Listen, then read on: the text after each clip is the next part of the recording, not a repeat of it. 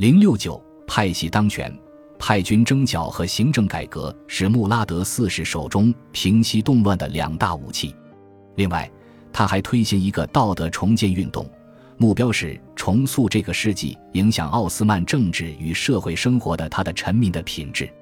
苏丹艾哈迈德在一六零九年禁止种植和吸用刚刚由英国人引进的烟草，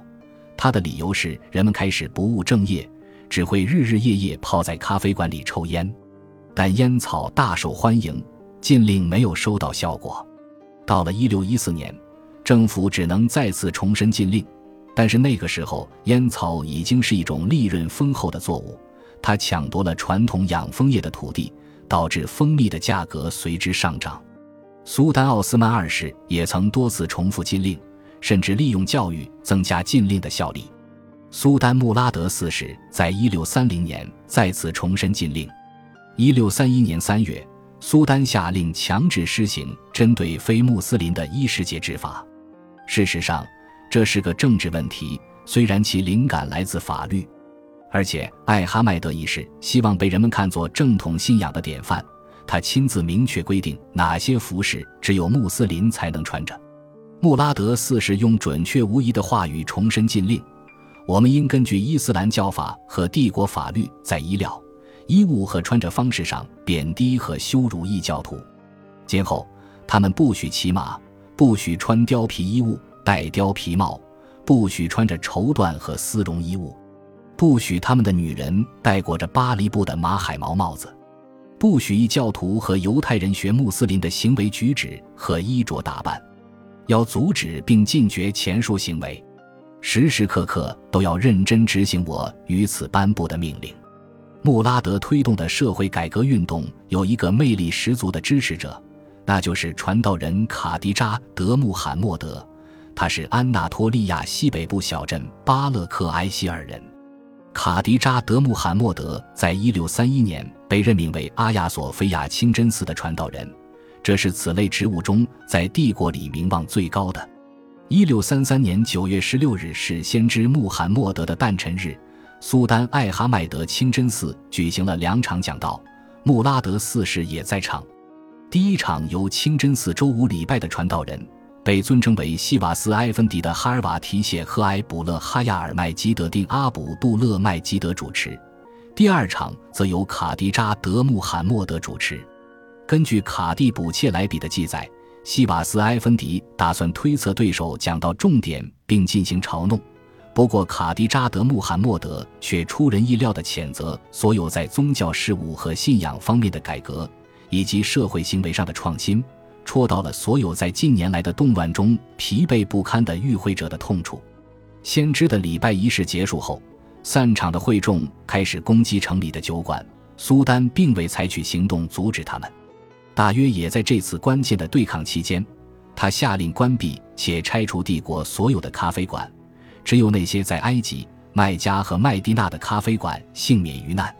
这场比以往都要严重的冲突在伊斯坦布尔爆发。弄得城里人心惶惶，民众聚集在咖啡馆里表达他们的焦虑，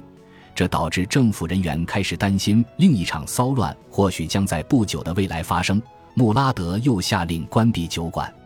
烟草与酒馆和咖啡馆联系密切，除了经济方面的考虑，几个月前穆拉德对烟草发出的禁令，不仅是对这种毒草本身的打击，也是对酒馆与咖啡馆中混乱生活的打击。只是他现在采取了更加直接的措施。苏丹穆罕默德三世曾鼓励在伊斯坦布尔之外的城市里开咖啡馆，让人们有地方可以放松身心。艾哈迈德一世却下令关闭他们，但禁令却难以得到实际执行。创新改革派和基要主义者之间的争论，长久以来一直是伊斯兰知识分子生活的重要组成部分。以卡迪扎德·穆罕默德命名的卡迪扎德运动，塑造了17世纪严苛的道德环境。它源自以穆罕默德·比尔吉维为代表的保守派，后者是苏丹苏莱曼时期的学者。他在一系列涉及公德与私德问题的著作中，极力推动极端保守拘谨的宗教思想，在追求建立一个未被先知之后的各种创新污染的伊斯兰教时。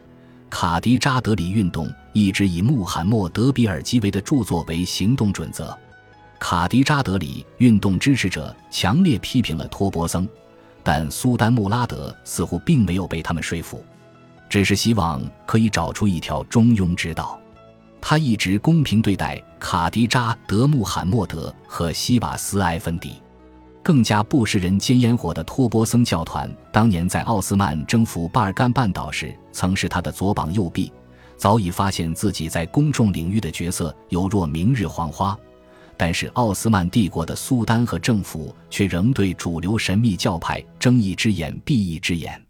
以哈尔瓦提教派为例，他在巴耶济德二世继位时与伊斯坦布尔建立了总部。在塞利姆一世和苏莱曼一世治下，仍然维持着较高的地位。穆拉德四世公开支持吉尔瓦提教派的谢赫阿齐兹马哈茂德许达伊，他曾是穆拉德父亲的心灵导师，并于穆拉德继位时，在爱玉普的继任仪式上为他配上宝剑。众人皆知穆拉德非常欣赏梅乌拉纳教团的玄武，还请他们在皇宫为他表演。在他执政的十七年中，有十三年的教长都是法学家兼神秘主义诗人泽克里亚扎德叶海亚。此人因其对托波僧的同情而知名。卡迪扎德运动支持者既反对神秘主义和托波僧仪式，也反对正统伊斯兰教，认为他们的神职人员因和帝国政治圈内人士交往而被玷污。卡迪扎德穆罕默德代表了另一类神职人员，他们既不神秘。亦非受过伊斯兰思想、法律与宗教训练的国家宗教统治阶层的成员，而认定自己只应在清真寺里过着日复一日单纯的宗教生活。毫无疑问，卡迪扎德运动支持者的言辞怂恿，促使当时的教长、宗教兄弟之子侯赛因埃芬迪在一六三四年被处死。宗教兄弟之子侯赛因抗议苏丹穆拉德，仅仅因为当地人的抱怨。就下令将伊兹尼克的卡迪处死。苏丹前往布尔萨的时候，宗教兄弟之子侯赛因埃芬迪写信给科瑟姆苏丹，表达对穆拉德处置的不满，希望他能认识到宗教统治阶层在传统上拥有的特权与尊重，并且提醒他儿子一下。谣言传播开来，说宗教兄弟之子侯赛因打算推翻穆拉德的统治。等苏丹收到他母亲的信，回到伊斯坦布尔后，做的第一件事便是下令把宗教兄弟之子侯赛因和他的儿子伊斯坦布尔的卡迪放逐到塞浦路斯。之后，他又改变主意，直接派出刽子手去追赶他们。这是一桩令人震惊且史无前例的事件。对帝国军事和行政人员而言，死刑与没收财物或房产的处罚是职业风险。但是宗教统治阶层传统上不会受到此类刑罚，这是宗教统治阶层远离派系斗争的假象决定的。宗教兄弟之子侯赛因被判死刑，反映出宗教统治阶层在当时政治上所扮演的真实角色，